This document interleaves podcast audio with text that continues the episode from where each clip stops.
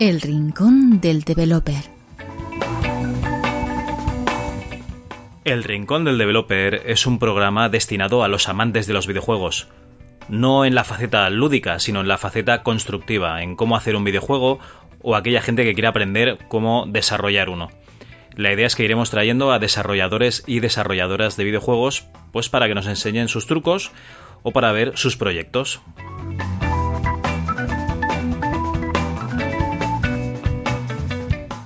Esperamos que lo disfrutéis.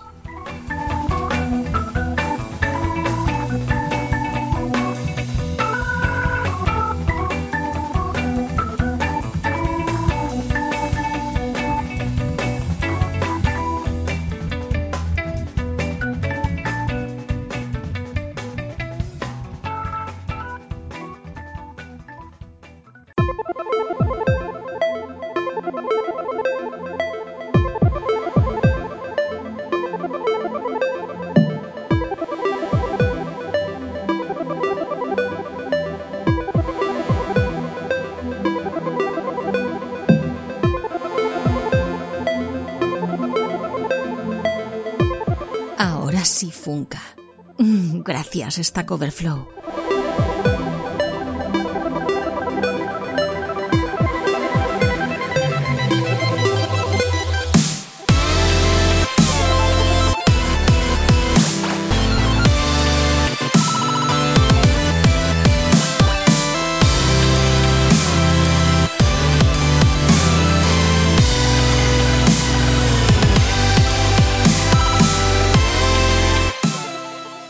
pues hoy tenemos en el rincón del developer, en este caso sería el rincón de los developers, porque hay unos cuantos, eh, a los miembros del estudio Koba, que nos van a venir a hablar de, de su ópera prima, su primer juego, que es eh, un juego que ha estado dando bastante que hablar estos días por, por Steam, que es Narita Boy.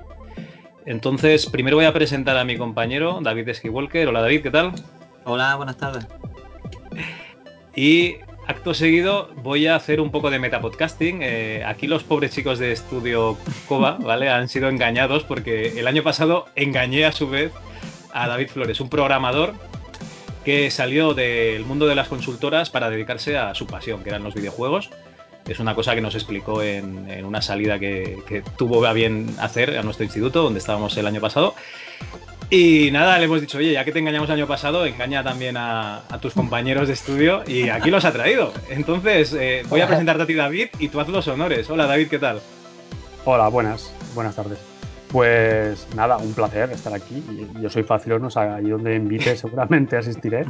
Y, nada, eh, os presento a Edu por una parte y a Salva, que bueno, son, son hermanos y, y son un poco también los que iniciaron el proyecto. Yo entré, yo entré más tarde.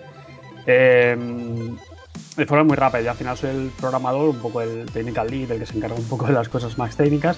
Y bueno, era un- un- un- una ayudita también a, nivel de game designer. Pero bueno, os paso con Edu, que seguramente que es el que os explique más cositas.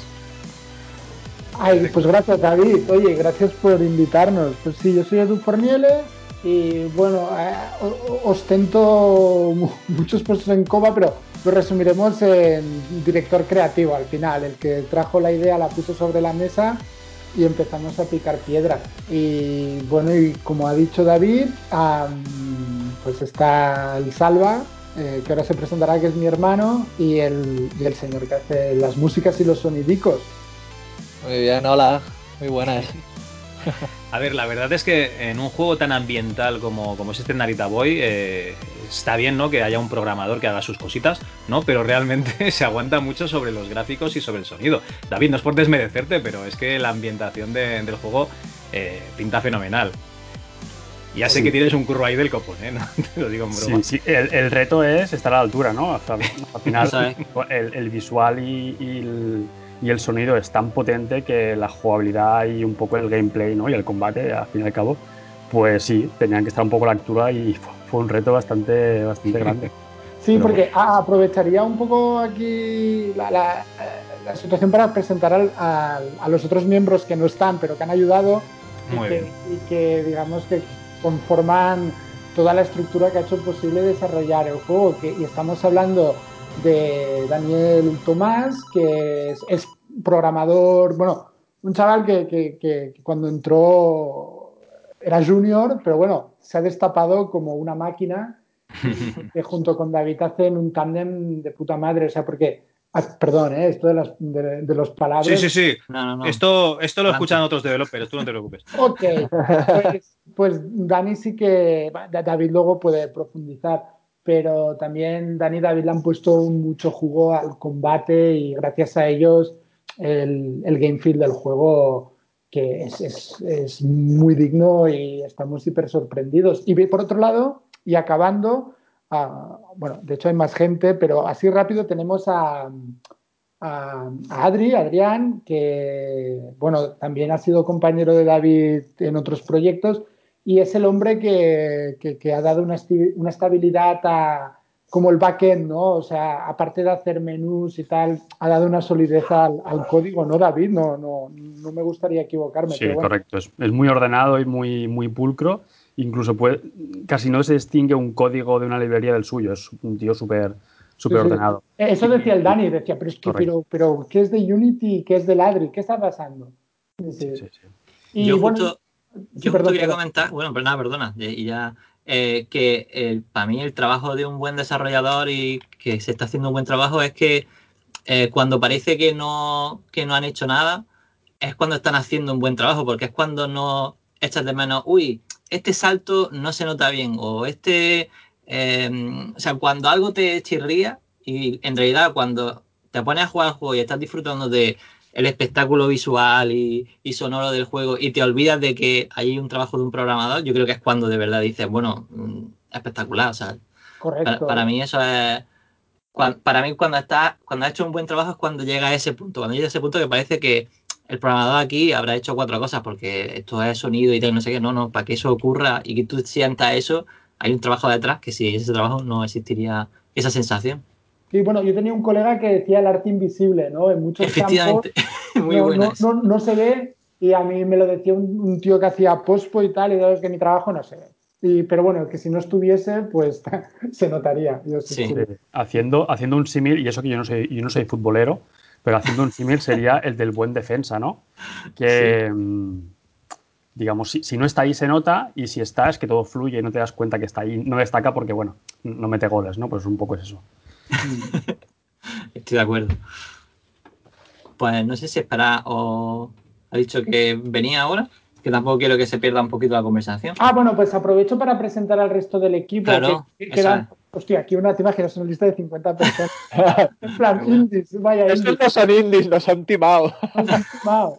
No, pues tenemos, tenemos a, a, mi mujer, Chie eh, Wakabayashi, eh, que es japonesa y le da este eh, rollo exótico al proyecto. Y bueno, nos ha ayudado mucho con, con todo el tema de la campaña de Kickstarter eh, tiene que dar la cara a los backers que no siempre es de recibo, así que también estás muy contento. Ha ayudado a, supervisar la corrección, digo, la traducción al japonés, así como Salva ha ayudado con la francesa. Y, por último, por último, tenemos a Juan Díaz Nito, que nos ha ayudado con, la, con el tema de, a mí me ha hecho mucha asistencia de animación, comerse muchas cosas que, no, no, son importantes, pero tienen que estar ahí mucho en EPC y tal. O sea que este más o menos es el equipo. Y también hemos trabajado ya puestos al último David Batalla, que es el que el ingeniero de sonido, que ah, también ha hecho un gran trabajo que ha hecho que la, música de Narita Boy se oiga realmente muy guay. Para la mezcla, ¿no? Un poco. Sí, sí, sí, ha mezclado y masterizado toda, toda la música, que es hay muchísima música. Sí, sí. Y también tenemos, no, es broma, ya está. bueno, burritos que... haciendo, haciendo metapodcasting, eh, yo me he ido un momentito y aquí habéis seguido hablando con toda esta gente. ¿Cuánta, cuánta gente en total? Bueno, y también, también no te olvides al editor de los textos, el colega tuyo. Ah, sí, el José. Bueno, ya sí, el José también nos ayuda. Y a mi padre y a mi madre. bueno, que nos han dejado pasta para poder acabar el proyecto. Correcto, correcto. Y a tus suegros japoneses también. A mis suegros, sí. He arruinado, toda la familia. Exclusiva. Hombre, pero eso, eso está, eso está bien, ¿no? Porque al menos no pierdes a los amigos, pierdes a la familia, pero te quedan los amigos correcto, Correcto. Muy bien.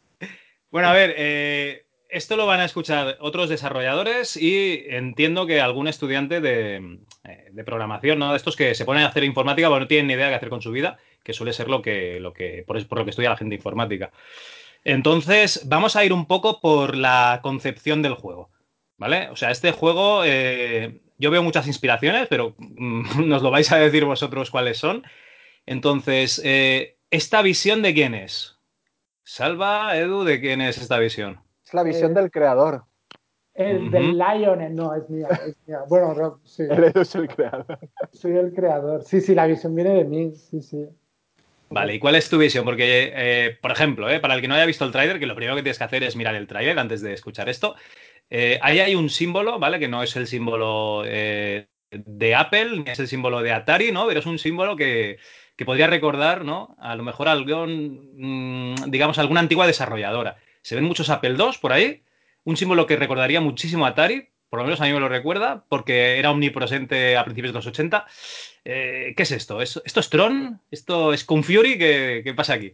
Es, todo, o sea, al final eh, esto es la posmodernidad, ¿no? En los tiempos que vivimos y, y gracias a Dios tenemos tanta cantidad de información más sumada a, la edad que uno se hace mayor y claro, ahí vas haciendo como una pelota, una pelota ¿no? de, de, cultura y sobre todo la cantidad de cultura que llegó a fagocitar y sobre todo antes de tener hijos era bastante grande. Entonces, claro, ha salido un híbrido sumado a la creatividad. Al final esto es como, eh, como un chef, ¿no? A mí me gusta mucho la gastronomía y, la cocina mm, moderna eh, de, ahora, de hoy en día, es decir, bueno, vamos a deconstruir y vamos a buscar nuevos sabores y un poco para estimular ¿no?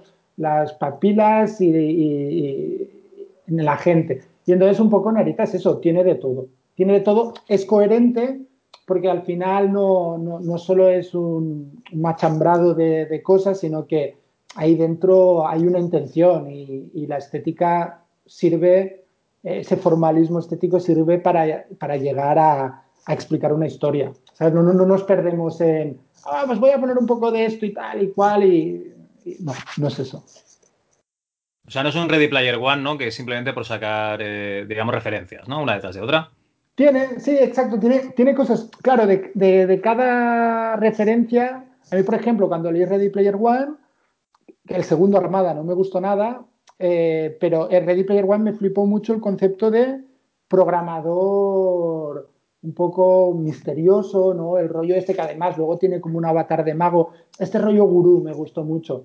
Eh, hmm. Pero claro, todo en tronca que, por ejemplo, me gusta mucho el rollo las sectas, los gurús, los cultos. Eh, y bueno, y ahí, claro, vas, vas, vas haciendo lo que te decía, esa famosa pelota más grande y más grande y más profunda. Y tiene mucho de eso, tiene, tiene mucho de Japón, tiene mucho de nostalgia, del, sentimiento de nostalgia, ¿sabes? De, echar de menos algo y eso se desarrolla mucho por la historia. Bueno, tiene de todo. Tiene para niños, para niños, para aburrir. Vale, vale. Pues eh, sin ahondar más en, la, en lo que sería la ambientación del juego, eh, si queréis nos metemos con un poco cómo se hace, ¿vale? Eh, lo que sería la parte práctica de, de, o sea, cuál es vuestro trabajo y luego ya hablamos un poquito más de, del juego en sí, porque claro, es que la gente todavía no ha visto el juego, entonces eh, no vamos a hacer spoilers, no vamos a hacer spoilers. Vale, eh, lo primero de todo, la pasta, ¿no? Aquí tenemos gente contratada, hasta el José este que traía los tacos por la noche y las pizzas, ¿no? Eh, entonces, el que corregía los textos, aquí esta gente entiendo que cobra, ¿no? la financiación. Yo he visto aquí un nombre que se llama Team 17 Mm, este nombre yo lo tenía muy asociado a unos gusanitos, al Worms, ¿vale? Pero luego te, pones en, te pones en su página y ves que realmente esta gente no ha parado de sacar juegos durante, durante muchísimos años. Entonces, entiendo yo que, habéis llegado a algún tipo de acuerdo, ¿no? ¿Les habéis engañado? ¿Os han engañado a vosotros? ¿Cómo va esto? Mira, yo dejaría responder al Salva porque no lo hemos dicho, es decir, nos hemos olvidado que el Salva no solo es músico y compositor de estudio Coba, sino también es el de los dineros. Entonces, ah, muy bien, es, eso es. Es, una, es, un buen momento, Salva, para, para hablar de dineros. Y que tiene la sartén por el mango. Exactamente, sí, sí, yo es que sí, sí, sí, le, le, le, le he ayudado, eh, he ayudado a Edu en toda la parte de la, de la planificación financiera y, y todo esto. Y sí, básicamente Team 17 cuando entró nos aportó dinero. Un, publisher lo que hace es que te pide un poco más o menos cuánto, cuánto te vas a gastar. Ah, le acabas diciendo una cifra y resulta que al final te acabas gastando mucho más. Eh, pero, pero él sí nos, nos, nos, digamos que es como si nos hiciera un préstamo de interés cero, nos deja el dinero y entonces luego ya cuando llegan las ventas, de las primeras ventas, él eh, coge ese, ese dinero y nos lo y nos lo resta de esos ingresos. Eso sería la parte como el préstamo directo. Luego Team 17 también hay, hay ciertos gastos que, van al 50%. Eh, la campaña de marketing, por ejemplo... Eh, no entremos al detalle tampoco. no, pero, pero, también, no, pero también a lo mejor si hay gente aquí que, que le interesa un poco saber cómo funciona la industria, chavales, y eso, pues eso, también hay, hay, hay otros gastos que van al 50%. Y básicamente esto, y como todos los proyectos, cuando es tu primer proyecto y, crees que te va a costar X, pues resulta que te cuesta X multiplicado por, por, algo y resulta que no tienes suficiente dinero y entonces luego es cuando llegan aquí las, las piruetas y empezar pues a, a, planificar, poner, poner dinero de tu propio bolsillo y todo, pero bueno, al final, al final lo, hemos, lo, hemos, lo hemos logrado hacer. Sí, es que el, el público que piense, por ejemplo, que eh, muchas veces se dice, un proyecto de, bueno, no de Berkami, lo que sea, ha conseguido 50.000 eh, euros para financiarse y tal, pues 50.000 euros, si son cinco desarrolladores o son, son cinco del equipo, pues no da ni para, ni para un año de trabajo, o sea, no da para nada, o sea, realmente no da para nada.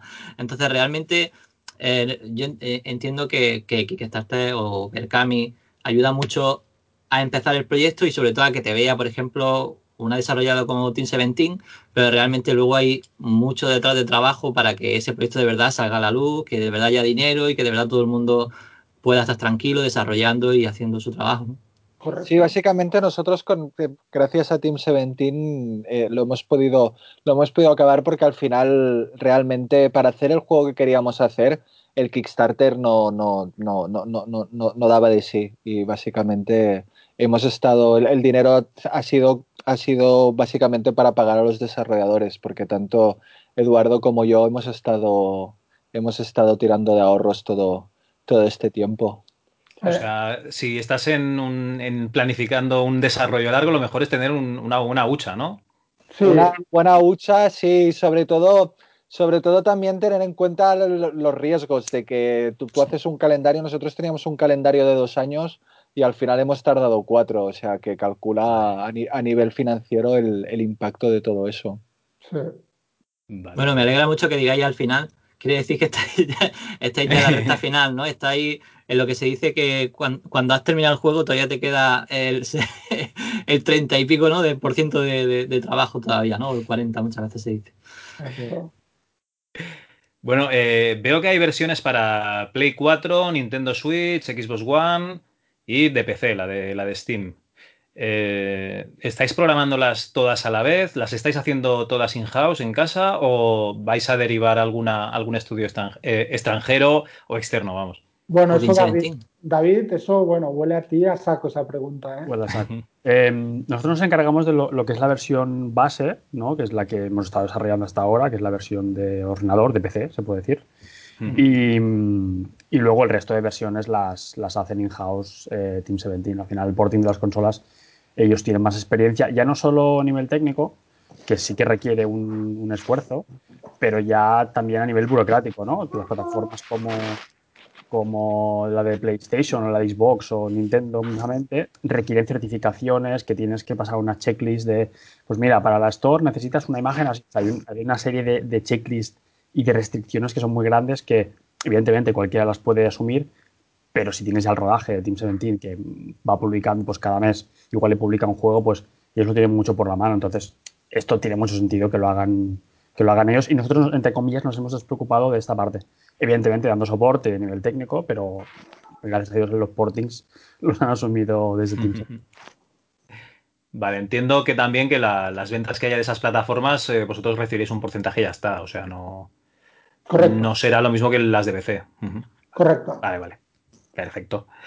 Y le iba a preguntar a David qué utiliza para programar, pero yo creo que ya, ya nos lo dijo, Unity, ¿no? Sí, Unity, sí, sí. Que, a ver, hoy, en día hay muchos, hay muchos motores, ¿eh? pero el indie casi siempre, y sobre todo si es 2D, se va al Unity, ¿no? Un Real es más para cosas 3D. Sí que hay juegos 2D, pero no, no, no es lo habitual, ¿eh? Pero sí, sí, Unity. Unity es la plataforma. Y además por la facilidad que te da, ¿eh? De, de portar a, otros, a otras plataformas. Porque, sí, sí. Y la, y la Asset Store y todo el rollo. Ojo, la Asset Store, sí, que gracias a. Claro, la Asset Store te da esta, como estos componentes, ¿no? Que a lo mejor son de, desarrollo muy elevado, pero que con una poca inversión lo tienes ya, pues, eh, en un paquetito que funciona, ya está testeado, y sí que nos ha sacado algún apurillo. Sí, sí. Para los efectos, entiendo, ¿no? Sí, por ejemplo, sí, los, los shaders, ¿no? Los, el postprocesado, eh, compramos un, paquetito y bueno, que venía como bastantes filtros y ahí jugueteando, pues eh, Edu le, dio ahí su magia y al final lo dejó en el justo en el frame que quería. Buah, como un niño tonto, ¿eh? Pasiones no, pero... Es buenísimo, ¿eh? Con eso. Pero que le he visto sí. vueltas hasta llegar al, al, frame. Además, también lo bueno que tiene usar Unity, bueno, Unreal también, evidentemente, es que eh, si en algún momento hay algún pico de trabajo que el equipo a lo mejor no puede asumir, siempre puedes eh, traerte algún programador o alguien de otro equipo que, a lo mejor te pueda hacer una parte de un componente en concreto. Imaginas que necesita alguien que te ayude en alguna parte en concreta que no necesite demasiado, eh, estar demasiado metido en el proyecto y dice, mira, necesito eh, algo que haga X. Y como hay muchos programadores que ya desarrollan Unity y que tienen esa facilidad y tal, pues siempre tiene, o sea, imaginas que cuando hacéis vuestro propio motor, pues solo lo conoces tú y solo tú sabes cómo funciona y las interioridades que tiene y la documentación y tal. Con Unity, pues hay un montón de gente que si en un momento el equipo necesita tirar de, em, de otros programadores, pues a lo mejor ese pico, pues no se lo tenía que llevar eh, David, por ejemplo. y puede decir, bueno, mira, asumimos X gastos para durante las semanas que necesitamos, eh, imaginaros, tenemos un sprint que necesitamos sacar X para que eh, Edu, ¿verdad? Edu eh, tenga terminado algo del nivel y estamos esperando una parte de una mecánica que necesitamos y, David no da. Entonces siempre podemos coger a alguien externo que nos saque un poquito del apuro y luego, aparte de las gracias, pues le invitamos a una cena o algo. Exacto. Sí, pero bueno, respondiendo a vuestra pregunta de antes, aquí sea, nosotros siempre hemos partido de la filosofía que todo el mundo cobra en la medida que puede. Y, Aparte de cobrar, quiero decir, pero también le agradeces de que, de que haya venido. O sea, siempre se agradece que, haya alguien competente que venga, te eche un cable y te quite un pico de trabajo. Eso es, a eso me refiero, evidentemente hay, que cobrar. No, no, pero que venía la pregunta de antes, que decía, hostia, es que aquí todo el mundo ha cobrado. Y es que es verdad que muchos, muchos indies, los, los, los super indies, super indies, es que claro, son chavales que viven con sus padres y tal, pero nosotros hemos intentado hacer lo más profesional que hemos podido, entendiendo que si quieres un buen resultado lo tienes que pagar y, no puedes estar pidiendo favores y esto y lo otro, ¿sabes? No, no, no creemos en este modelo de negocio. Así que sí, hemos pagado a todo el mundo eh, de la buchaca. claro, pero decir eso ya quiere decir, o sea, eso tendría que ser lo normal. O sea, quiere decir. Correcto. O sea, lo que no es normal es lo otro. sí, sí, pero bueno, que muchas. O sea, digamos que ahora, como está la industria, sé que es meterme así en otro terreno pantanos, pero la superabundancia de, de videojuegos en Steam y tal, es que claro, hay mucha, hay, una, una, masa informe de proyectos que, que nacen de eso, pues va un juego y tal, y, ahí con un colega, y bueno, claro, así está la industria, ¿no? Pero bueno, eso es harina de otro costal. Bueno, David, hay que decir que, eso, que venía del mundo de las consultoras, que programas en Java, ¿no? Entiendo, antes. Sí, a ver, un poco de todo, ¿eh? Con más de 20 años de experiencia, imagínate que haya tocado, pues, de todo tipo, pero sí, básicamente en Java. Sí, sí, sí. Vale, eras un senior de Java y... No un señor, ¿eh? Un senior eh, programador en Java, y te vienes, ambas, ambas cosas, y te vienes al Unity porque, porque empiezas a desarrollar un juego por tu cuenta, eh, te tienes que hacer un poco de autobombo también, ¿no? Estás con Yokai Mask ahí aparcado y, entiendo que te vieron este, este proyecto, ¿no? Eh, estos dos hermanos que tenemos aquí, Eduardo y Salva, y dijeron, oye, pues. Ahí, Salva, perdón, y Santi. Y dijeron, no, Salva, Salva, ostras, la, la segunda. Me cago No te preocupes, esto lo corto yo y nada, aquí no se ha entrado nadie. no pasa nada. ¿Vale? Lo ven Edu y Salva, ¿eh? Y, y dicen, hostia, pues este chaval, este chaval promete, ¿no? O sea, eh, sí que va bien saber este lenguaje de Unity y hacer cositas, ¿no? Para que, para que te puedan captar en estos proyectos. Sí, hay, un matiz, ¿eh? es decir, yo en mis tiempos libres, eh, antes de, entrar en Coba, pues eh, estaba desarrollando Yokai Más, como has dicho, durante mucho tiempo, porque lo hacía en mis ratos libres y lo programaba en C Sharp, no bajo Unity, pero sí que el lenguaje de programación es el mismo. Entonces, el motor sí que era propio, entonces sí que tengo, un, digamos, un buen músculo a nivel de, de código y conozco muy bien las entrañas. Y entonces, irte a Unity, que te lo hacer todo más fácil, está muy bien, pero conocerlas, cómo está montado todo por dentro, quieras o no, siempre te ayuda ¿no? a sacarle más, más jugo. Y, bueno, sí, entiendo que mi, carta de presentación, ¿no? mi currículum a nivel developer, eh, game developer, era el, juego, ¿no? porque no, no, tenía experiencia anterior, anteriormente. Y supongo que, bueno, que salían los astros, ¿no? Eh, Salva y Edu buscaban a alguien, yo me crucé por, por su camino y, fue, fue a primera vista, creo, casi. Total. yo, recuerdo que cuando vimos Yokai Más, el Edu me, miró con una cara de asombro y dijo, ¡Wala, wala! Hostia, imagínate Narita Boy moviéndose así. ¿Te acuerdas, Edu? Sí, sí, sí, palabras textuales. ¿eh? y dije, a ver, entonces lo captasteis por su programación y por, y por su combate, ¿no? Digamos, un poquito. Sí, exacto, es, es, igual de importante. O sea, habíamos entrevistado eh, a muchos programadores y tal, y joder, mucha gente programa, pero ser gamer, entender las, las tripas de los juegos. David, desde el día uno, me dijo, oye, que yo también quiero hacer game design. Y dijo, por supuesto, vamos a, vamos a hacerlo juntos. Porque el tío no, no, no solo programa, es que, ¿sabes lo que te digo? Que necesitas un, un pack de skills para, para ser bastante hombre orquesta, que al final es lo que somos todos en esta empresa eso, es importante. Y de hecho David nos, nos sorprendió un montón porque, o sea, luego demostró también que a nivel de project management, de gestión de equipo y como que, como que ha resuelto un montón de cosas que eran en plan, bueno, no solo programa bien, sino que se ah, hace un montón de cosas guay, o sea, que... bonito barato. Bravo David. Juan, bonito barato. Es guapo, simpático, como dice mi madre, guapo, simpático. Ya bañado. Tiene una planta, ¿no? Un pelazo, claro, claro. Está poniendo rojo ya. Suerte que no hay vídeo aquí. Suerte que no hay Bueno, pues eh, entonces es muy importante, ¿no? A la hora de ir a presentarte a un trabajo, pues tener una cosa, algo hecho, ¿no? Algo que, puedas tú enseñar y decir, mira, yo he hecho esto, entonces un poquito de qué va, de qué va el tema. Eso está bien. Sí, respondiendo un poco a tu pregunta y, ya supongo de cara a los estudiantes, ¿no? gente que quiere introducirse en el... Claro, yo sí que tenía 20 años como programador, pero no tenía experiencia como game designer o game developer. Entonces, ¿cómo yo me iba a presentar aquí? En plan, yo os puedo ayudar, ¿no? Van a decir, ya, ¿tú, tú qué has hecho? Entonces, gracias a Dios que llevaba en mi mochila pues el juego que era un poco mi carta de presentación. Literalmente, literalmente. Pero es que era literalmente, mi carta de presentación era el juego. Entonces, el juego tiene una implicación, ¿eh? Hay un esfuerzo detrás, una implicación. Yo trabajaba mi, mi trabajo de ocho horas y luego le echaba un par más al día para... O sea, es también connota un tío que, que está implicado y tal. Entonces, a veces no es tanto el currículum, sino pues eh, que hagas un proyectito por, por, tu cuenta, sobre todo que, que, lo acabes, que le eches ganas y al final es cada uno tenemos nuestras cartas, ¿no? Y, las jugamos de nuestra manera. Y, es un poco lo que yo aconsejaría a los estudiantes que, que se tiren a la piscina, que hagan sus propios proyectos y que tengan un poco de currículum en ese aspecto, que no esperen a entrar a una empresa para tener currículum porque a lo mejor no se da. Entonces, que, se le ocurren antes. Es un poco la.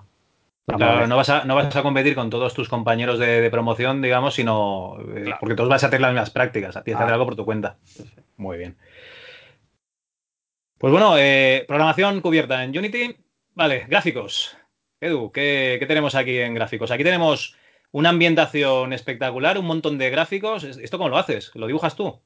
Solo estoy loco lo dibujo yo, la verdad es que sí. Sí, o sea, es, esos proyectos vitales que, se te va de las manos y, bueno, pues eso, ¿no? Perseguir la visión del artista como un maníaco. Y eso es lo que he hecho. Está todo pintado a mano, bueno, a mano, quiero decir, en ordenador, es, Photoshop, y tiene un poco de Aseprite a veces, que es otro programa. Y sí, es todo a mano. O sea, realmente, porque a mí, en lo personal, a mí los, los juegos con tiles eh, que hacen muchas veces énfasis en las mecánicas o por una cuestión de ahorro de costes y tal, es súper lícito usarlo, pero a mí visualmente no me gusta. Entonces, para, para, el juego que yo quería hacer, porque yo vengo de la animación y me gustan los fondos ahí, con mucha ambientación. Entonces, sí, básicamente es Photoshop a muerte y todo, todo pintado a mano. Sí, sí, eso me fijé que, que son mates, eh, no hay tiles por ningún lado. O sea, yo por ejemplo no, no, no, me di cuenta de que hubiera ningún til, o sea que ahí teníais uno, una imagen enorme que tendrá que manejar David, entiendo. El Unity. Eso, es, eso es. Y, y, nada, vamos, o sea, básicamente se veía todo con la ambientación, vamos, estaba todo muy... Sí, bueno, de hecho uno de, los primeros, como, como al final somos bastante novatos, uno de, o sea, ser nubis de hacer un primer proyecto y encima de esta escala, pues em, claro, yo empecé a poner ahí fondos enormes y el, Unity, y el Unity dijo, eh, pero ¿qué estás haciendo? Perdóname, ¿eh? además con esa voz me dijo, pero ¿qué estás haciendo? Y, no, y, cuando entró David precisamente hicimos una pipeline mucho, con mucho más sentido común que el Unity agradeció, el proyecto agradeció y, fue muy bien, ¿sabes? De cómo gestionar los, los assets, porque, porque cuando quieres hacer algo artístico tienes que pensar muy bien. Pues un archivo que pesa, imagínate, un suelo de 2000 por 2000, el Unity te dice, ¿por dónde vas? Entonces, hay que saber dónde cortarlo, tal. Es un trabajo de chinos, el arte invisible que hablábamos antes, es lo mismo. Sí, sí, Porque ¿a, qué, resolución nativa estáis trabajando en Unity? Pues HD, es 1920 por 1080, es la resolución nativa, aunque dentro del juego pues puedes escalar hacia abajo y hacia arriba, ¿eh? pero sí, sí, las pantallas las están diseñadas 16 novenos y la resolución HD, la de estándar. Vale, vale. No digo, a lo mejor estáis haciendo una resolución pequeñita y luego la ampliáis. No, no, no, no. Es resolución Full HD. O sea, en realidad, si lo juegas en un monitor grande y tal, fapa choca, ¿eh? O sea, que es algo que se ve bien. Eh, respecto a lo que comentaba, que mm, los escenarios grandotes y tal, hay una cosa que, que sí que es, es bueno mencionarlo y es ya no solo cómo montas los escenarios, sino cómo te los gestionas para, para, para, el trabajo también, ¿no? no, no Por ejemplo, en Unity, de lo que pecan muchas veces muchos proyectos es hacer un escenario gigante, una única escena y todos trabajan ahí. Entonces, no puedes repartir bien el trabajo. Eh, seguramente que la escena es gigante y no la puede manejar Unity. Entonces, es un pequeño arte. Un balanceo entre trocear bien las escenas, eh, trocear bien los assets, ¿no? Para que no sean ni muy pequeños ni muy grandes, que lo gestione todo bien. Entonces, esto también es un, es un pequeño arte invisible que al final no, no, lo ve el jugador, porque cuando tú juegas al juego no, no, no, aprecias esto, pero que ha sido muy importante ya solo para gestionarnos como para, para maquetar los escenarios. Y se aprende, se aprende ¿eh? ¿no? No hemos comenzado en plan, va, ya, sabemos hacer esto. O sea, a base de iterando, pues, hemos perfilado la, la, fórmula y hemos llegado pues, al pipeline que nos, que nos interesaba. Muy bien.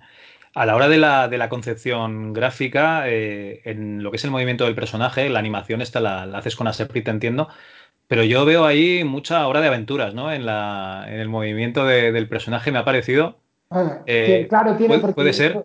Claro, eh, de alguna manera yo vengo del slap stick, ¿no? Del cartoon, de ole. Entonces, tiene mucho de eso, sí. está animado en, Photoshop también. Ah, en Photoshop también, vale, vale. El, el, Juan, el, el, animador, sí que me comió la olla con el Aseprite, pero yo utilizo el Aseprite sobre todo para fondos. Animar a mí en Photoshop es ya, ya, soy perro viejo, ya que te, que te cambien, que te cambien de programa a estas alturas es como que pereza. Sí, la verdad es que da bastante palo. Bueno, pues vamos a meternos en, en, la sección sonora. Tenemos muchos efectos de sonido y, tenemos, y, y tenemos mucha música. y te voy a decir una cosa, Salva que eh, yo estaba allí como, como Arturo, ¿no? Como el rey Arturo cogiendo Excalibur, ¿no? Y, de repente suena un musicón y mis hijos se cayeron de culo, ¿vale? Estaban mis hijos allí un viernes por la noche y se cayeron de culo cuando sonó la de Techno Sword, ¿vale? La espada del Tecno. Eh, fliparon colores. Y dicen, ¿y esta música qué es? ¿no? Y yo digo, ¡guau! La hostia, esto es la hostia, hijos.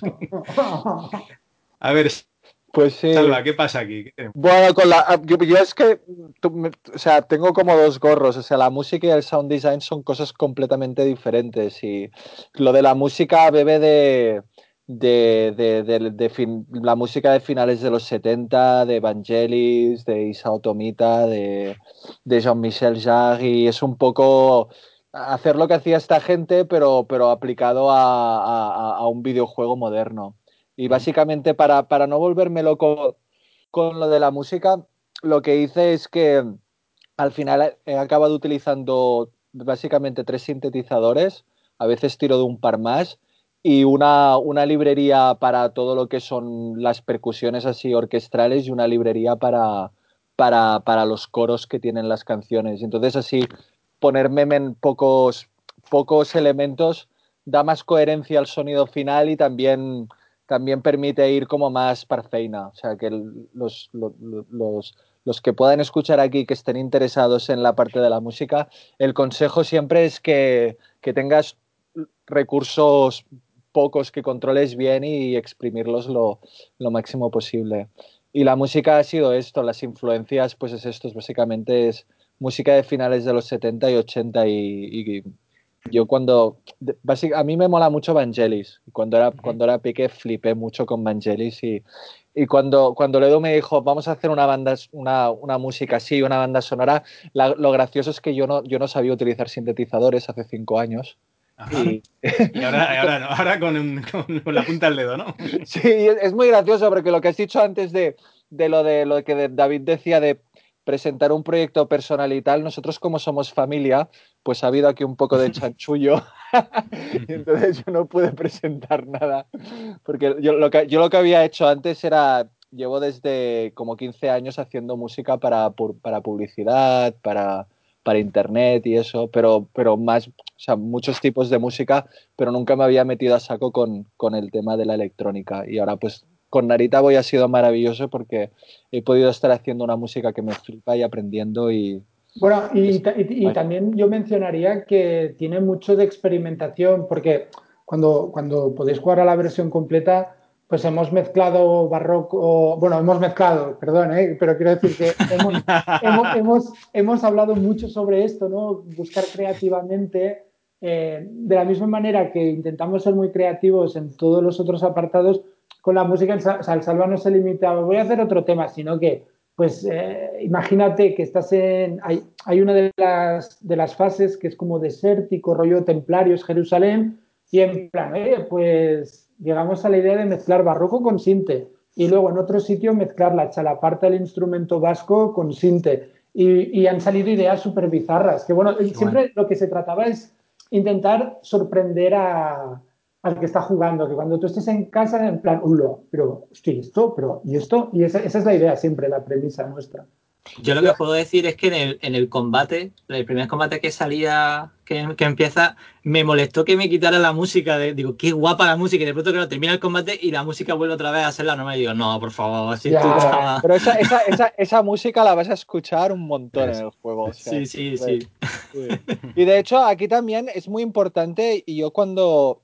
La experiencia que he tenido de trabajar con directores creativos con la música, los proyectos. Eh, cuanto mejor salen es cuando el director creativo tiene súper claras las ideas, pero luego te deja mogollón de libertad para ejecutarlas. Y en esto, mm, una lanza a favor de mi hermano, que tenía como súper claro para cada escena del rollo. Para esta escena tiene que ser, eh, pues esto, me pasó un, un vídeo de música renacentista y, y mezclalo con sintes. Luego para este, eh, Ennio Morricone. Luego para este, ¿sabes? cómo definir muy claramente el, el rollo que tiene que tener cada parte del juego y a partir de aquí dejar como libertad completa para, para ejecutarlo y, yo creo que por eso el resultado, el resultado ha estado tan guay, porque... Eh, exacto, es que bueno, no os olvidéis que ser indies al final es hacer un poco lo que te dé la gana y ya que, ya que te estás dejando la pasta, eh, la vida y tal, pues es esa libertad creativa que es nuestra baza al final cuando compites contra los triple A's y tal,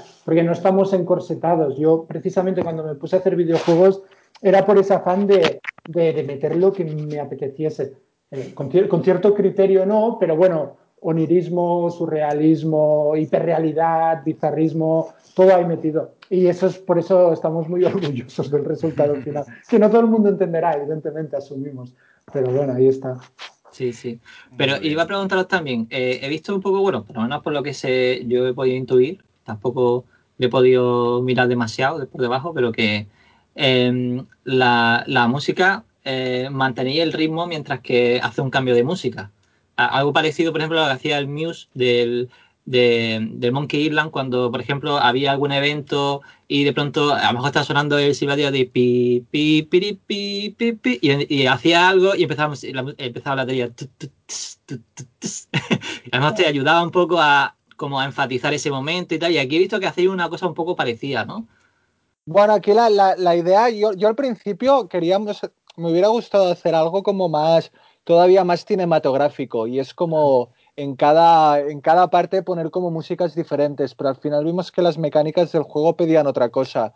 Y entonces era como mantener una música ambiental que te estuviera dando como el carácter de, ese, de, esa parte del juego eh, y, luego cuando llegan, eh, cuando llegan las waves de enemigos, cambiar y poner la música, la música de combate y hacer, eh, hacer de tal manera que el, corte sea en seco, porque así cuando te llegan los enemigos cortas a música de combate y es el rollo hostia que está pasando, y entonces luego cuando te cargas a los enemigos, dejar como un momento de, de, pausa sin música, que se oigan los ambientes para crear este otra vez, este ambiente tenebroso y luego poco a poco vuelve otra vez a llegar la música de otra vez la música de exploración y al final fue una movida porque lo hicimos de una manera y cuando llevábamos hecho la mitad del juego fue del rollo hostia nos rebobinemos y lo tiramos para atrás hasta que al final encontramos la fórmula y, y, ha, quedado muy igual el resultado teniendo en cuenta que es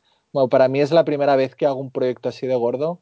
Es la primera vez que hago sound design y, de repente... Bueno, perdona, eh, pero David os, puede realmente explicar un poco esas batallas, que no olvidemos que esto se realizó en un momento de la plena pandemia, y esas batallas que teníamos con dos equipos en los que David y yo teníamos que meter cucharada para que no todo se desbordase, y David y Salva y Adri, el otro programador, bastante obsesivos. No, pero vamos a probar otra cosa. E, explícales un poco, David, que estás, esto era muy divertido como anécdota. Eh, aquí el, creo que la, dificultad reside en que la música que, planteaba Salva en un principio era muy cinematográfica, en plan, en el segundo 25 pasará esto y, Salva, eso es un juego. Es decir, si el jugador eh, deja, deja el muñeco ahí quieto y se va al baño y vuelve, el, segundo 25 no, no, no, habrá llegado a tal sitio. O al revés, ¿no? Hay alguien que es muy bueno y el combate se lo pule en 15 segundos porque es una máquina y la música se acaba rápido. Entonces, ha sido un trabajo de, de, al final interiorizar como que esto es un juego y no es un, no es un capítulo de, Netflix y, al final pues se han creado las herramientas para que haya un fade in, fade out y bueno, las herramientas suficientes como para que la transición sea pues eh, bonita y a la vez pues que, que, que entone con lo que estés haciendo. Pero sí, sí, también ha sido como una, una anteriorización, ¿no? De que esto es un juego y no es un, no es un medio estático. Es que es difícil eso, ¿eh? Es, difícil, con, cuando siempre hay una parte de la parte creativa que quiere eh, intentar, o sea, siempre, evidentemente, la, parte creativa siempre tú quieres hacer lo que más tenga en, tu cabeza, ¿no? O sea, supongo que, que Salva iba mucho más a quiero que suene así en este momento para darle este acento y tal, y, y, claro, por otra parte está que es un juego. Bueno, y, que, el problema es que yo no tengo cero experiencia jugando. O sea, yo he jugado en Narita Boy un montón de horas, pues llevaba un montón de años sin jugar y, o sea, llegué al proyecto del rollo, sí, yo sé hacer música y punto. Y, hasta que no pille la lógica de, los, del videojuego y de, ponerme en la piel de la persona, sí, hubo, hubo, hubo ciertos momentos de, de, pegar así como palos un poco a ciegas, pero al final Pero David tiene mucho don de gente. Si era bueno, Salva, te voy a explicar, ya verás. muy bueno. Aquí también una de las claves es que en la mayoría, ¿eh? no, no, todo el juego, pero mm, casi siempre es como... ahora combates, ¿no? Es decir, el juego te dice, ahora toca combatir, el juego te presenta un combate que es, es algo más controlado que si tienes un escenario que tienes enemigos repletos por ahí, ¿no? Que puedes pulular un poco, ¿no? Entonces sí que es cierto que dentro de este poco control, que es un juego, sí que teníamos ciertos puntos donde el juego dice, mira, ahora toca combatir. Y ahí sí que podíamos meter, meter un musicote.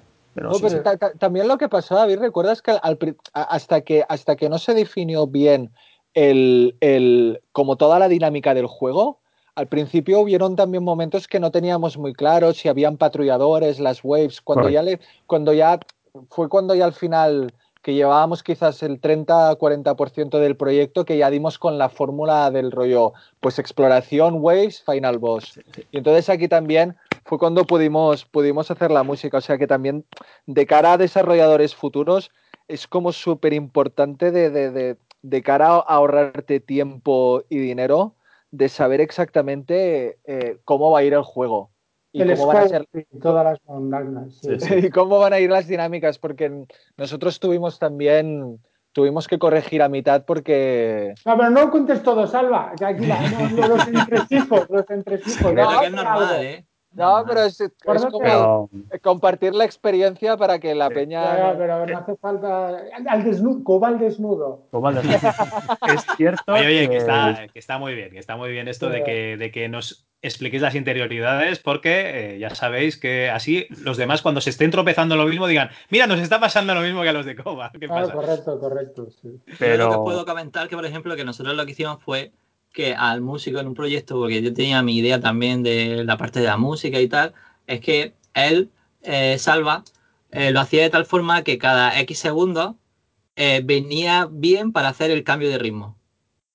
O sea que digamos que estaba como sincronizado, entonces me, yo tenía, yo, yo tenía, digamos, sabía en qué punto estaba la canción y cuando llegaba el punto en el que podía hacer el cambio del tema, lo metía. Entonces, no tenía un tracker en sí, no necesitaba un tracker que fuera lanzando los samples y nada de eso, que sí que tiene mucho más control, que es, por ejemplo, lo que hacían los de Monkey Island y tal, con la parte del MIDI y todo ese rollo. Eh, sino que nosotros lo que decíamos es que teníamos una pequeña trampa en la que cada X segundos sabíamos que podíamos cambiar la canción. Entonces, de esa forma sincronizábamos bien el cambio de tema sin que eh, fallara el ritmo ni se fuera y tal. Y como teníamos un pequeño acento ahí, eso fue lo que hicimos. Y la verdad es que quedó bien, quedó guay. Qué guay, qué guay. Os lo dejo como idea por si acaso. para para, para la Navidad Boy 2. y, y, de la parte. espera que salga el primero, hombre. Sí, bueno, ya está. Salva, y de la parte de Maker, digamos, de los programas utilizados, eh, ¿los sonidos los haces tú también? Eh, ¿Librería de sonidos eh, comprada, digamos, o lo haces tú en casa? Eh, hay una mezcla. Eh, yo trabajo con, trabajo con Logic para hacer la música y para el sound design es, una mezcla. La verdad es que aquí agradezco mucho a la, a, la peña que sube vídeos en, YouTube porque he aprendido un montón con ellos. Em, y, por ejemplo, había un chaval que hizo... no me acuerdo qué juego es. No sé si es el Hollow Knight. el, el sound designer y que explicaba esto de que, mm, de que la, clave un poco para tener unos sonidos muy originales es poner mogollón de capas. Y entonces, por ejemplo, en, lo que es la Technosword, ya me basé en, otro vídeo precisamente del YouTube de cómo se hacía el, sonido de la espada de Star Wars. Que te explican cómo se hace, que se hace, se hace con un micro y entonces tú te pillas la animación y con un micro haces el Pero entonces luego Eduardo lo escuché en plan, hostia, mola mucho y tal. Bueno, yo aparte de esto lo tuneé un montón, distorsión, reverb, tal, toda la lista mandanga. Pero entonces luego Eduardo es en plan, hostia, pues molaría que tuviera pues un rollo espada. Pues cogí unos samplers también de, de katana y se los añadí. Y entonces como ir creando, ir creando como diferentes layers de manera que luego al, final el, sonido final es, es como más guapo. Y, y sí, he mezclado algunos algún, hay, hay mucho sound design que está hecho con sintetizadores, como, como se hacía antiguamente. En te lo vas, fabricando. Sí, en las pelis de los 70, 80 se hacía mucho con sintetizadores y luego también he tirado, de libre, he tirado algunas cosas de librerías, pero he intentado tirar lo, menos posible de librerías. A veces sí el rollo, pues un sonido de tren y tal, pero buscar que, que, fuera lo más original posible. Y yo creo que al final lo, lo hemos logrado que también el sound design del juego tiene como un, tiene como un carácter propio. Tenemos a Gorbachev hablando al revés. Sí. No jodas, pero ¿en la, ¿en la, demo sale o no? Sí, porque cada, cada, grupo. La, de, la demo no, ¿no? En la demo no sale. Son ah, bueno, mira, una exclusiva, muy bien, así me gusta. Sí, son los, son los tecnopadres. Eh, de hecho, pillé, ¿Ah, pillé, voces para cada grupo de NPCs, pillé como locuciones en diferentes idiomas y, y luego y los roboticé. Y entonces cada, cada NPC, por ejemplo, los tecnopadres, es, es un discurso que pillé de Gorbachev en YouTube y, hice, y fui cortando trocitos así. es que al, final, al final ese es el juego, ¿no? Que mola que todo Coba se ha metido en el, en el juego de la creatividad, ¿no? De ser creativos e intentar. Yo, eh, a, mí muchas veces David me hacía de freno porque era en plan, bueno, te estás pasando. pero yo en cambio al salvar... Que, luego esto lo tengo que programar, ¿no? Claro, sí, hay que hacerlo. Claro, el scope, eh, ¿sabes? En ese sentido somos eh, muy buen equipo, somos las tres patas del taburete porque, claro, yo me dejo llevar por mi lado, no sé qué lado del cerebro es, que es esa vorágine creativa y necesitas un tío que tenga el scope del juego, que de la misma forma que al Salva y al Adri, David les decía, vigileu, a mí también me lo decía, en plan, está muy bien esta idea, pero ¿estás seguro? Y, va muy bien en un proyecto, eso va muy bien para poder, mm, para, permitir al proyecto que llegue al final, ¿no, David? Sí, aquí el truco es, o sea, no es, decir que no, sino es hacer ver que no. Es decir, cuando, cuando, cuando, al final te vienen con una idea y te dicen, hostia, mira esto cómo mola, le dices, vale, pero has tenido en cuenta cuando en esta situación, cuando vas aquí, que tendrás que hacer esto, y comienzas a sacarle punta y te dicen, vale, vale, pues lo dejamos, ¿no? Entonces al final es buscar si realmente encaja con todo, si tiene sentido, si el retorno es suficiente de la inversión. Entonces, al final mm, aprendes a verlo desde diferentes puntos de vista y, ves si algo pues funciona o no. Y aunque es muy buena idea, pero a lo mejor es un coste muy elevado para el, retorno. Sí, tienes que desmotivar un poquito al creador, ¿no? Al creativo. No es tanto desmotivar, sino es aterrizar un poco ¿no? a la realidad, que también somos indies y, y tengamos también margen para un, segundo juego, ¿no? O sea, si, al final lo metes todo en la coctelera del primero, también te dejas, no te dejas nada para el segundo, ¿no? Pero también hay que tener un poco de, decir, vale, pues hasta aquí hemos llegado y esto no, cabe. Eso es súper importante, ¿eh? O sea, realmente de todo lo que digamos, quizá una de las cosas más importantes del proyecto es saber cuándo parar, cuándo dejar de tener ideas y decir, bueno, vamos a sentar todo esto y lo acabamos. Pero yo para mí, y creo que pasa en muchas disciplinas, que, ¿cuándo, soltar a, tu hijo y decir, bueno, ya basta de cebarle porque está saliendo un monstruito?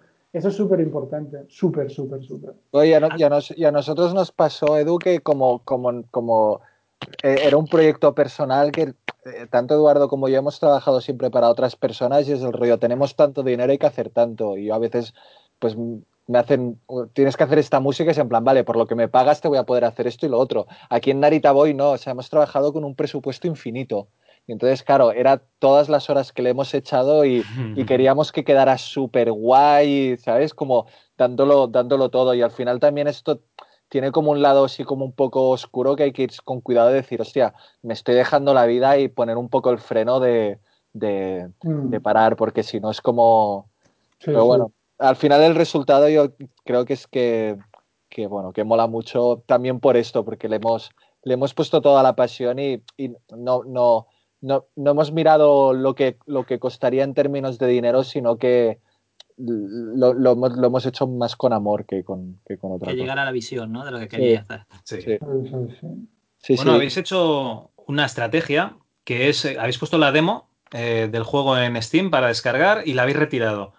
Entiendo que esta estrategia es para recibir feedback de, la gente que está, que está interesada, ¿no? O sea, ¿cuántas descargas ha habido la demo? ¿Quién, clientes potenciales y además feedback, ¿no? De, esta demo. Correcto. Sí, bueno, de entrada, eh, este, el crédito es de, Team 17 que nos lo sugirieron y dijimos, ¿por qué no? O sea, con todo el vértigo que supone que cuando, cuando no estás preparado te digan, oye, pues que vamos a enseñar al niño. O sea, eso da mucho vértigo.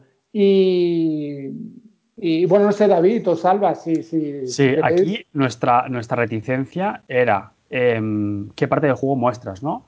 Si muestras una parte del juego muy avanzada, pues la gente no tiene contexto, ¿no? No sabe por qué está ahí, eh, hay movimientos que se supone que tienes que saber y no sabes, entonces dijimos, a ver, lo lógico es el principio del juego, ¿no? Que además es, tal y como está montado, te está tutorizando cada, a cada paso que tienes que hacer, ¿no? Está, es como un tutorial dentro de la introducción. El problema que, hay de la, introducción, que está muy bien porque en realidad si lo miras con perspectiva tiene como casi todo el juego desgranado y tienes parte de, exploración, tienes partes de combate, tienes partes de historia, recorres las memorias. Era perfecto porque tenías todas estas partes y además tenías la introducción. El único problema que teníamos quizá era un cierto, cierto la curva de, de, donde llegas a la acción, ¿no? A donde coges la espada, digamos, pues se tarda un poquito. Y es cierto que al principio hay mucha, mucho texto porque te intentan poner en contexto de, por qué estás ahí, ¿no? Y creíamos que esto podía tirar para atrás y tener una visión, pues, no muy real de lo que es el juego final, ¿no? Que al final el juego es... Em, Tiene mucha torta. Tiene, mucha, torta. exacto, aparte de... Entonces, era un poco reticente en esto, pero al final dijimos, mira, al final, Narita Boy es esto, eh, es el principio y es el final. Es decir, si a alguien que no le gusta el principio, pues mira, eh, y al final, mira, apostamos, nos tiramos a la piscina y creemos que la recepción ha sido espectacular. Y, aparte que hemos, nos hemos asegurado de que, vale, alguien ya lo ha jugado, ya lo ha probado y tenemos cierto feedback. Que sacar un juego al mercado sin que casi nadie lo haya probado, bueno, pues vas con un poco más acojonado, ¿no? Porque no sabes muy bien la recepción. Y nos quedamos tranquilos, sobre todo cuando vimos que, joder, la, la, recepción ha sido, ha sido bastante buena. Eh, ahora el problema que podéis tener también es que hagáis mm, demasiado caso a todo el feedback que estáis recibiendo, ¿no? Entonces aquí os metáis en un proceso de intentar eh, modificar el juego cuando ya casi lo tenéis acabado. No, no, metemos al Salva. Hoy el Salva ha estado ahí metiendo caña con los comments. ¡Ah! El Salva se enfada. Y el ah, Salva. No, es broma, es broma. Pero hoy justo hablábamos de eso. ¿eh? Estoy haciendo broma, pero verdad que hoy al final hay que hacerle caso lo justo. Sí, bueno, de lo que dices, el juego ya no se puede tocar. O sea que al final, si hubiera sido mal feedback, tampoco hubiéramos podido cambiar nada. Y la verdad es que lo que decía David estábamos muy acojonados de sacar la demo porque decíamos, hostia, vamos a enseñar la parte más lenta del juego y a lo mejor la gente se va a tirar para atrás y al final la jugada nos ha salido súper bien porque a la gente le ha encantado la parte más lenta del juego y, si, le ha gustado lo que ha visto, cuando vea el resto va a flipar. Vale. Me encanta. Vale, vale. Entonces, entonces entendemos que, que el feedback mayormente positivo, ¿no? Sí. Sí, y el negativo tampoco, no sé si lo hemos leído todo. Sí, tampoco hay que mucho caso. Se lo digo en serio. Bueno, ¿eh? vale, pues ahora que ya nos habéis dicho el, feedback que ha habido de la demo, eh, el juego sale en teoría a finales de, marzo del 2021. A finales de este mes. Si la pandemia quiere. Entonces, eh, en principio, lo sacáis este mes. ¿Y qué, tiene el juego? Porque nosotros hemos visto la, la primera fase, ¿no? Hasta este primer boss. Eh, ¿qué, más nos va a ofrecer este juego? Mira, el juego tiene, al final del juego te explicamos una historia a través de las memorias del creador, que ya la, demo ya incide en un poco lo que será este loop del juego. Entonces, estamos explicando una historia, ah, estamos explicando un universo y como nos etiquetamos en género de aventura viene a ser eso, es decir, es el, el, camino del héroe, ¿no? Pues que llega, tiene que hacer tal, progresar hay mucho, hay ciertos elementos Metroidvanias de backtracking, hay mucho misterio, hay mucho misterio resuelto al final del juego. O sea, tiene un poco de todo, la verdad. No, no, no, sé si me, o sea, podría, a mí es que no me gusta mucho dar la chapa y explicar ahí durante mucho rato qué tiene el juego, pero sobre todo creemos que es una apuesta bastante original dentro de que es un género manido, que es el side-scrolling, que es el plataforma y tal, pero lo que, intentemos, lo que intentamos es aportar un poco de aire fresco con una historia original, aunque no lo parezca. Sabes que, claro, eh, tú ves, ah, pues una aventura retro, como los juegos de Amiga, pues tampoco tiene nada de eso, pero, pero contiene parte de esa esencia. Así que, bueno, yo creo que lo mejor es que la gente lo pruebe a poder ser, a los que, los, a, los que aquellos que les apetezca. Mira, el juego, el juego, yo, yo voy aquí, como me voy a tirar a la piscina, el juego mola tanto que yo, yo, lo quería jugar dos veces entero para, para, cuando ya están todos los sonidos metidos en el Fmod, hacer como un check final de, de, que todo esté en su sitio, que todo suene bien y que, que todo esté equilibrado y tal. Al final me lo jugué siete veces el juego porque, porque con la excusa de, va, voy a repasarlo una vez más, me lo jugué siete veces y, me flipa jugar a Narita. Ah, David, eh, no uses esa salva de beta testing porque va a subir la dificultad bastante, ¿eh? al final, me quejaba y le decía a David que sea más, La anécdota, la anécdota, David. Hay una anécdota que es, buenísima, que es muy al principio del desarrollo hay un sitio donde tienes que, lo típico, ¿eh? el, el, climb de entre paredes, ¿no? Tienes que hacer el jump entre paredes y vas subiendo. Eh, Salva no podía pasar esto, dice, es imposible. porque, yo, estaba, acostumbrado a jugar con cruceta. Y entonces me, me, me, pillo estos nuevos mandos del siglo XXI y en plan, ¿cómo se juega esto? David. Eres un Salva. esto es imposible, esto es muy difícil, pero Salva. Y ahora el pavo es el Spider-Man ¿eh? del juego. Eso iba a decir, que tiene pinta de que ahora se lo pasa, vamos, con la ojos cerrados. ¿Verdad? David nos llegó a decir, eso es muy fácil. Eso es demasiado fácil. yo, pero si tú eres el mismo que no podía saltar entre paredes. y bueno, es eso. Claro, este es un problema, porque luego subes la dificultad, porque Salva ya es, eh, es, la hostia, es nivel Dios, ¿no? Y luego la gente normal, que no, que no ha catado juego, pues no, no llega, claro, claro. Claro, pero pon más, pero pon más waves. yo, pero que no, pero salva. Yo tengo muchas ganas de jugarlo y me estoy esperando a que salga para volver a jugarlo, pero así, así me he olvidado un poco y me costará, me costará acabármelo. Bueno, em, David, ¿tienes alguna preguntilla por ahí?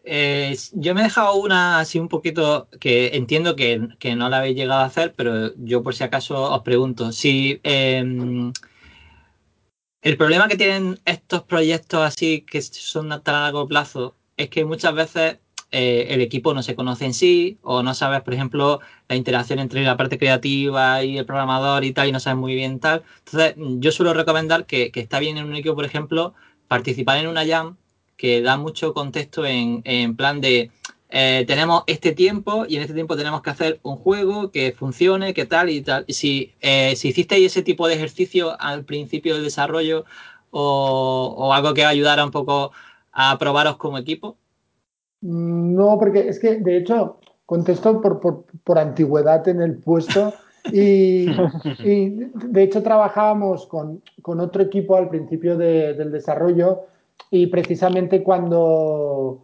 eh, las cosas no, no, estaban avanzando y hubo, se reformuló el equipo, que fue cuando entró David y, más integrantes. Entonces no, no, tuvimos esa oportunidad, se hizo en su momento con el otro equipo y, con, y, cuando entró David fue más, había ya muchas cosas hechas.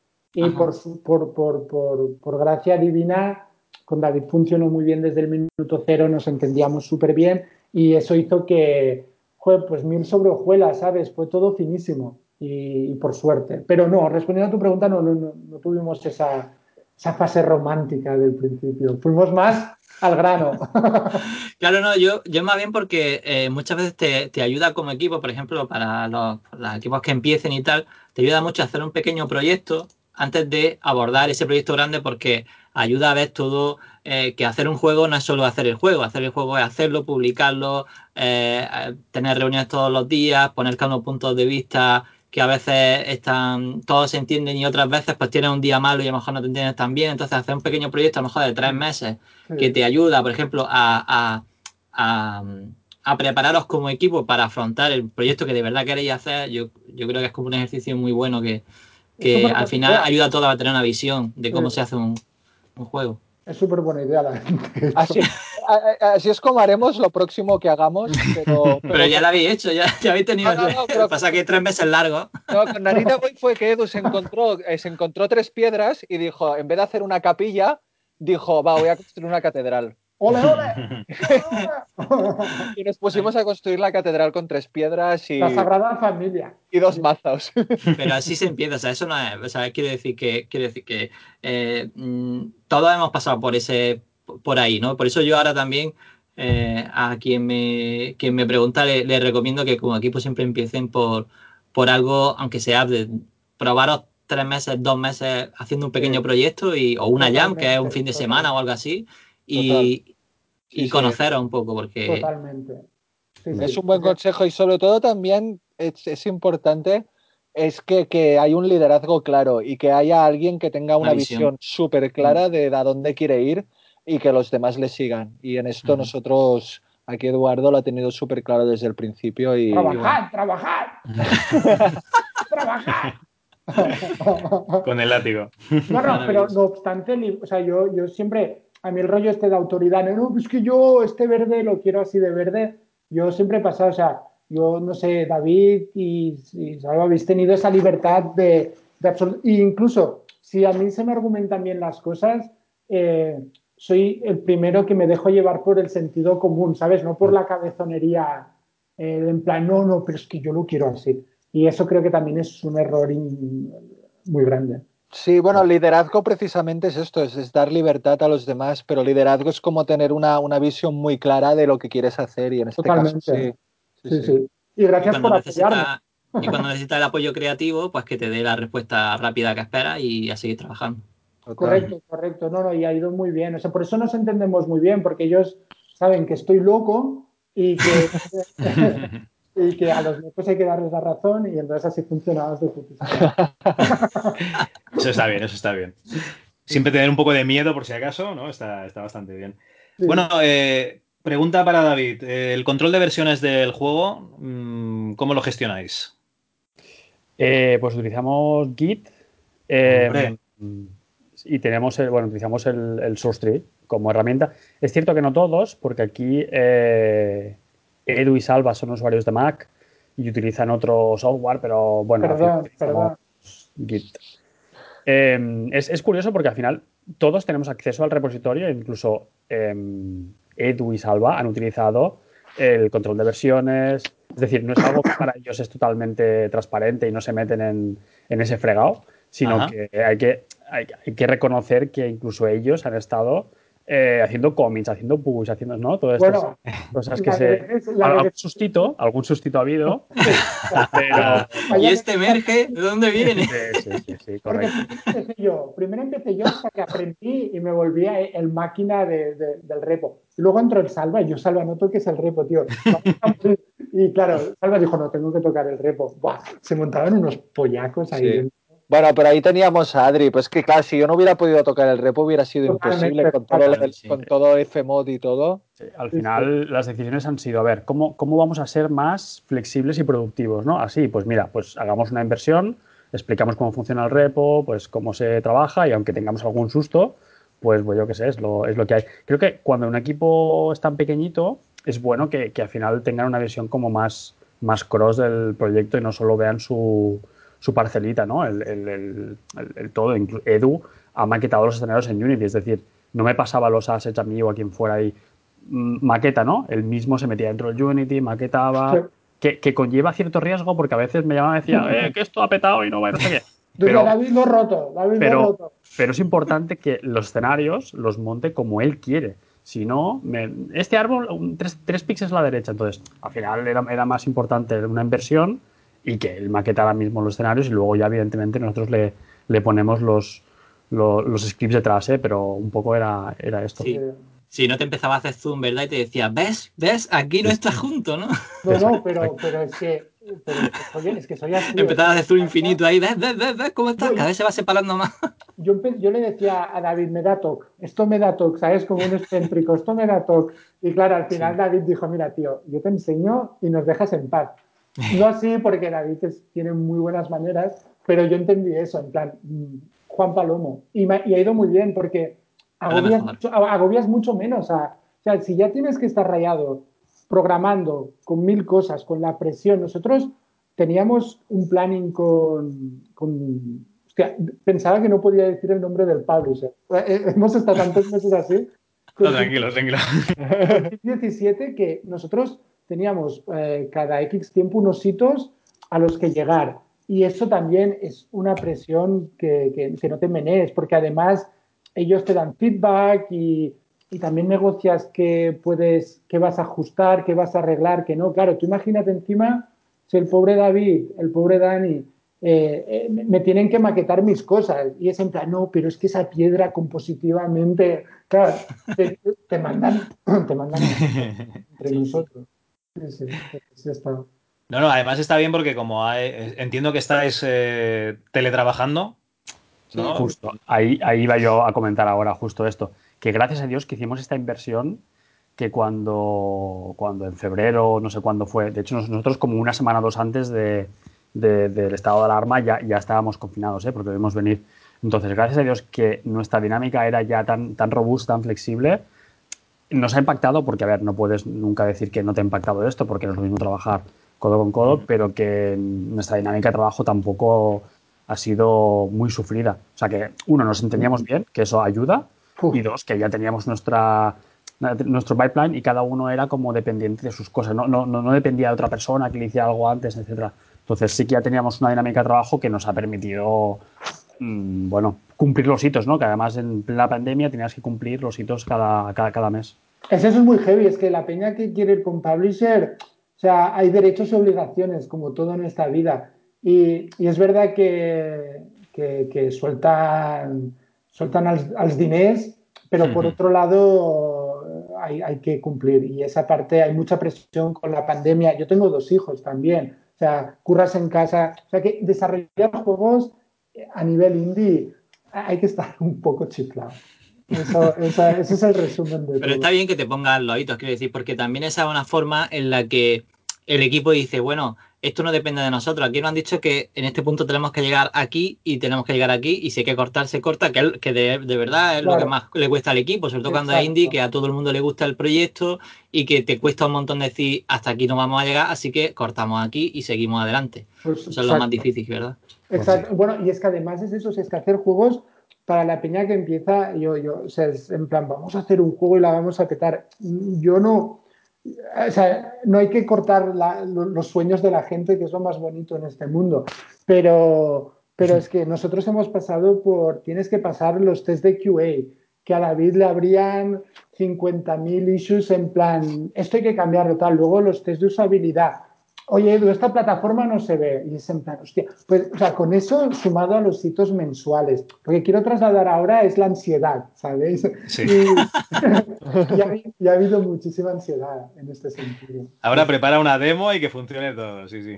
Y, cuéntales, David, qué nos pasó con la demo, va. ¿Qué descubrí? Sí, la demo en realidad estuvo dos semanas, ¿eh? no una. Eh, la demo, cuando la publicamos, mm, comenzó a aparecer un, un bug que no habíamos visto nadie que era lo típico, ¿eh? que, que, lo prueban 50 personas en un entorno controlado y te piensas que aquello está robusto, la abres, se comienzan a jugar miles y miles de personas y claro, quieras o no, pues cada uno tiene un PC, tiene una configuración, etc. Entonces, había una casuística en concreto que son PCs como de gama muy, muy, muy, muy baja y de gama muy, muy, muy, muy top, que la, la, la latencia del teclado pues no iba como debía haber, como debía funcionar. Nos dimos cuenta eh, al principio, piensa que el festival era una semana. Entonces nos dimos cuenta al día 2-3 y fue una contrarreloj, fin de semana incluido, de tenemos que resolverlo, lo resolvimos, eh, hicimos una build, pasó otra vez el, QA, todos los procesos burocráticos que os podéis imaginar, para que el mismo día que se acabara la semana, la volvimos a publicar con esto solucionado y alargamos una semana para, para que la gente que no haya podido disfrutarla pues lo hiciera. Eh, gracias a Dios a esto, detectamos el, bug tempranamente y en el juego final no estará. O sea que, quieras o no, al final también nos llevamos cosas muy positivas. David, me han dado sudores porque no será algo de Fix David ni nada de eso, ¿no? Eh, exactamente, es justo lo que has dicho. Sí. Es que, o sea, a nivel técnico, ¿eh? es que el juego está, digamos, bloqueado por la sincronización vertical, que va a 60 fotogramas siempre, a menos que tú seas esas personas que en tu gráfica le digas, no, no, de esas personas, eh, con de esas personas que desbloquean la, el, el, bloqueado de, CPS, ¿no? Del VSync. Entonces el juego le va a 800 fotogramas. Entonces, claro, el juego no leía todos los fotogramas, las teclas, y ahí se hacía el lío. Y si el juego iba mucho más lento de lo habitual, como que leía doblemente el teclado. Entonces, gracias a Dios, pudimos detectar esto con, con la demo. Y claro, Recordad que somos indies, no tenemos todas las configuraciones eh, habidas y pueda haber, entonces, claro, algunas cosas nos pueden pasar.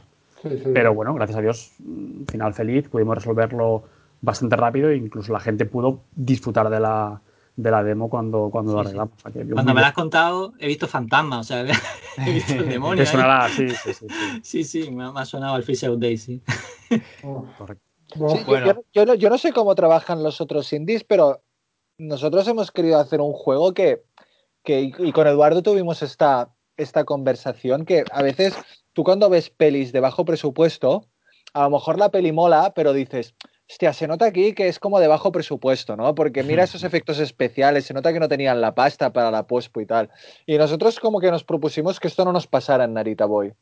Y, le, hemos, y le hemos puesto todo, todo el curro necesario y, por ejemplo, con la parte del, del sound design, yo cuando habían cosas que, que, quería hacer y que, hostia, pero va a ser demasiado costoso en términos de programación, también lo hablábamos con Edo, lo hablábamos con David y ellos incluso cambiaban cosas de, de, game design para poder ajustar una manera de entender el sound design que pudiera encajar y que quedara como súper guapo, ¿sabes? Que, no, que, no, que yo no tuviera que hacer como chapuzas que luego se vieran. Y entonces también hemos trabajado mucho así que que esto no soy otros indies como lo hacen, pero hablar mucho de las cosas, ir como ir adaptando, ir adaptando todo, de manera que luego el resultado final cuando lo veas es en plan, hostia, como que todo fluye bien, ¿no? Mm. Totalmente. No, no, a ver, la presentación que tiene el juego eh, no deja de ser indie, porque claro, eh, no estamos eh, utilizando un motor en tres dimensiones, estamos hablando de... Es que los juegos triple ahora básicamente son en torno a, bueno, mundo abierto, primera persona, tercera persona, etcétera. Ya se ve que es indie porque es en dos dimensiones, pero tiene un acabado espectacular, o sea, no, no nos vamos a... Yo no me diría tanto que un indie tenga que ser 2D. no, no, no, tiene, no tiene, no tiene por qué. Mira el Minecraft. Para mí es cuando hay, cuando yo veo la visión del autor, es para mí cuando es un indie. Cuando yo veo ahí a, cuando veo un alma, ahí, cuando yo veo, cuando veo ahí sudores por las noches, cuando, cuando yo veo un indie. Vamos a entrar en la discusión de lo que es un indie, David, porque si no, aquí no acabamos. No, nosotros os dejamos, nos vamos despidiendo poco a poco. Eh, vamos a haceros dos preguntas eh, eh, de respirar, ¿vale? Y os dejamos tranquilos. ¿Vale? Eh, las dos preguntas son muy sencillas y son las mismas para cada uno. ¿Qué tenéis personal en vuestro fondo de escritorio? Así que, que llame la atención. No, todo, no todo el fondo de escritorio, sino veis una cosa del fondo de escritorio que digáis, esto me identifica bastante. ¿Escritorio físico o, los iconos que tenéis? Los iconos del fondo de escritorio de la pantalla, de la pantalla. Ah, vale, vale, vale. ¿qué, tenéis? O sea, minimizas, minimizas Skype. Programa o lo que sea. decir, algo que os diga, pues esto. Algo curioso, ¿qué una pista. Yo tengo, el Dungeon Hack, ¿vale? Tengo un, link aquí, un acceso directo al Dungeon Hack de DOSBox, ¿vale? Para, echar una partida mientras hablo con vosotros, por ejemplo, ¿vale? Vale, vale, vale. Hostia, yo tengo mucha, mucha. Tendría que limpiar el escritorio, ¿eh? Ahora me estoy dando cuenta. ah, mira, yo, te... yo tengo. ¿Quién empieza? ¿Quién David. Muy rápido, yo, yo, acabo muy rápido. Yo tengo juegos de PC pero porque yo, yo, soy habitual jugador de consola, ¿eh? Es algo que, aunque pueda parecer raro, pero en PC no, no, no, no me siento cómodo. Yo en el sofá, mando y, la tele. Entonces, en el PC tengo juegos que son más para aprender o investigar o desgranar que no jugar. Por ejemplo, tengo el. Hay excepciones, ¿eh? pero tengo el Hyper Drifter, tengo el Hades, tengo. Sobre todo son juegos con combate, es por sorpresa de nadie en el cual, pues, lo típico, aprendes y, quieres darle muchas vueltas y al final te empapas un poco de cositas que intentas buscar dentro del juego que estás haciendo y dices, mira, pues voy a jugar este, voy a investigar. Entonces, yo suelo tener esto, suelo tener jueguitos que me, me compro o ya tengo mi librería de Steam y son eso, para rascar mecánicas o cositas. y como fondo de pantalla tengo un, evidentemente el background, el fondo de, Narita Boy. por supuesto, corporativo, muy bien. Muy bien, David, muy bien, David. Esto, se merece un extra, ¿eh? Ya te digo. Pues bueno, salva, va. No te libras. Yo no tengo nada en el escritorio porque como soy tengo tengo un poco de TOC, me gusta tener el escritorio completamente limpio y no tengo nada. O sea, tengo, tengo Macintosh HD, los dos discos duros, un programa para encontrar para encontrar ficheros que utilizo para, para cuando hago sound design y, la portada del Narita Boy, yo tengo la portada del disco, o sea, que es la misma portada del juego, pero con, con arriba con el original score y, ya está. Esto es lo que tengo. O sea, tenemos Narita Boy en uno, Narita Boy en otro, muy bien. Edu. Yo no voy a ser mucho más original. Yo tengo mucho Narita Boy. Tengo pantallazos que comparto. Mira lo que ha dicho este. Tengo screenshots, tengo como 40 screenshots que comparto en los chats aquí internos de la compañía. Ah, tengo, tengo melones, tengo no, tengo, tengo GIFs para, para tuitear en la, en la, cuenta, tengo referencias para que utilizan Narita y en otras cosas que hacemos, tengo temas del Salva. Eh, y mira, tengo un PDF de la Retromaniac 12 que salimos, que me hace mucha ilusión y siempre lo, tiene, lo tengo ahí. muy bien. Sí, y poco más. Perfecto. Vale, pues eh, eh, esta es la pregunta personal, ¿vale? Y la última pregunta ya sería, eh, ¿a quién nos gustaría que le diésemos la turra en este programa? Hola. O sea, pensad en vuestro peor enemigo, ¿no? Y a ver quién, a qué nombres salen. Hostia. Yo lo tengo muy claro, no, no tiene nombre, pero son todas aquellas personas que cuando escuchan música de sintetizador dicen Stranger Things. Entonces tú traerías aquí a cualquiera que diga Stranger Things como sintetizador. Exacto, sí. Bueno, pero porque te, porque te lo has tomado en lo personal, no, pero te, has tomado en lo personal que alguien que no te cae bien, ¿no? O sea, con la bromita, ¿verdad? Sí, no, es la broma, no, pero yo no, no, no, no, no, no, hay nada de ningún tipo de resquemor. Pero justo es que me ha pasado hoy que he visto muchos comentarios de estos y he pensado, bueno, hay vida antes de Stranger Things. Pero bueno, ya está, cerramos. Oye, pues yo traería honestamente a cualquier, o sea, cualquier tipo de dev que, como una especie de post-mortem o, o pre-mortem o un poco explicar su caso y, encontrar un poco de eso, una plataforma en la que se les escuche y que puedan hablar de sus juegos, que es súper sano. O sea, que... Espero que sea, que sea post-mortem y no pre-mortem, porque si no, eh, estamos mal, ¿eh? o sea, mejor que sea post-mortem. O mientras mortem, ¿sabes? Estamos despegando, estamos despegando, ¿no? Vale, vale. Sí, sí. Yo creo que es guay, es guay una ventana. Cualquier ventana que apoya al indie, oye. No, estamos muy contentos porque el primer programa lo estrenamos con, con un Metal Frank, ¿vale? Eh, un Epic Frank, vamos. Y, el último programa que hemos hecho así actual es con, Call of the Sea, ¿vale? Con Tatiana Delgado y su equipo. y, la verdad es que estamos muy, muy contentos porque les ha ido bastante bien. Qué guay, qué guay, qué guay. Pues esperemos, esperemos que a vosotros también os vaya, como mínimo, como mínimo, igual de bien. Seguro. Bueno, la, próxima vez ya recibirás un email de la secretaria en plan, bueno, ahora los chicos No te preocupes, la próxima vez hablo con la secretaria, no tengo ningún problema. Con la secretaria, y, plan, y él salva con toda la piñata de oro. No, no, a mí déjame de. Con las tías en la piscina, ¿no? Exacto. y con los sintes, y con los sintes y las chicas en bikini. Los en bikini paso. Sí, sí, de este palo. Vale, quedas tú, David. Eh, pues iba a decir uno que, que por desgracia ya, ya, lo habéis traído, que es eh, precisamente Fernando eh, de Meneses, eh, que en realidad, explicaré la noticia muy rapidito, entonces yo empiezo con Yokai Mask, o de alguna manera hizo clic en mi cabeza, meterme a hacer estos videojuegos y fueron dos palancas. Una, eh, Fran, ¿no? Con su Epic, que al final abrió un Kickstarter para el doblaje y eso me voló la cabeza porque dije, como un, tío solo en, en, su fin de semana ha hecho un Epic? No, pues si él puede, yo también. Y además en aquella época estrenaron Indie Game The Movie, que es un documental en el cual pues aparece eh, los, los, tres indies como más reconocidos, ¿no? El Braid, el Fed y el Super Meat Boy. Y son un poco las dos palancas, ¿no? Que a mí me dijeron, pues va, ponte a hacer cositas. Y fue cuando empecé, pues, eh, lo que acabó siendo Yokai más, ¿no? Entonces, yo iba a traer a Fran porque es un poco mis, de mis referentes aquí en España, pero bueno, si ya lo habéis traído, pues quizá yo traería a Carlos Coronado, ¿no? Que es otro de barcelonés, que es un... que, que pues, lo hace todo él solo entonces, a mí me gustaría que lo trajerais para hablar con él. Al loco malito. Loco malito también. Loco malito, eh, a nosotros nos encantaría traer a loco malito, pero ¿sabes lo que no le gusta a loco malito? Hacer entrevistas. Entonces.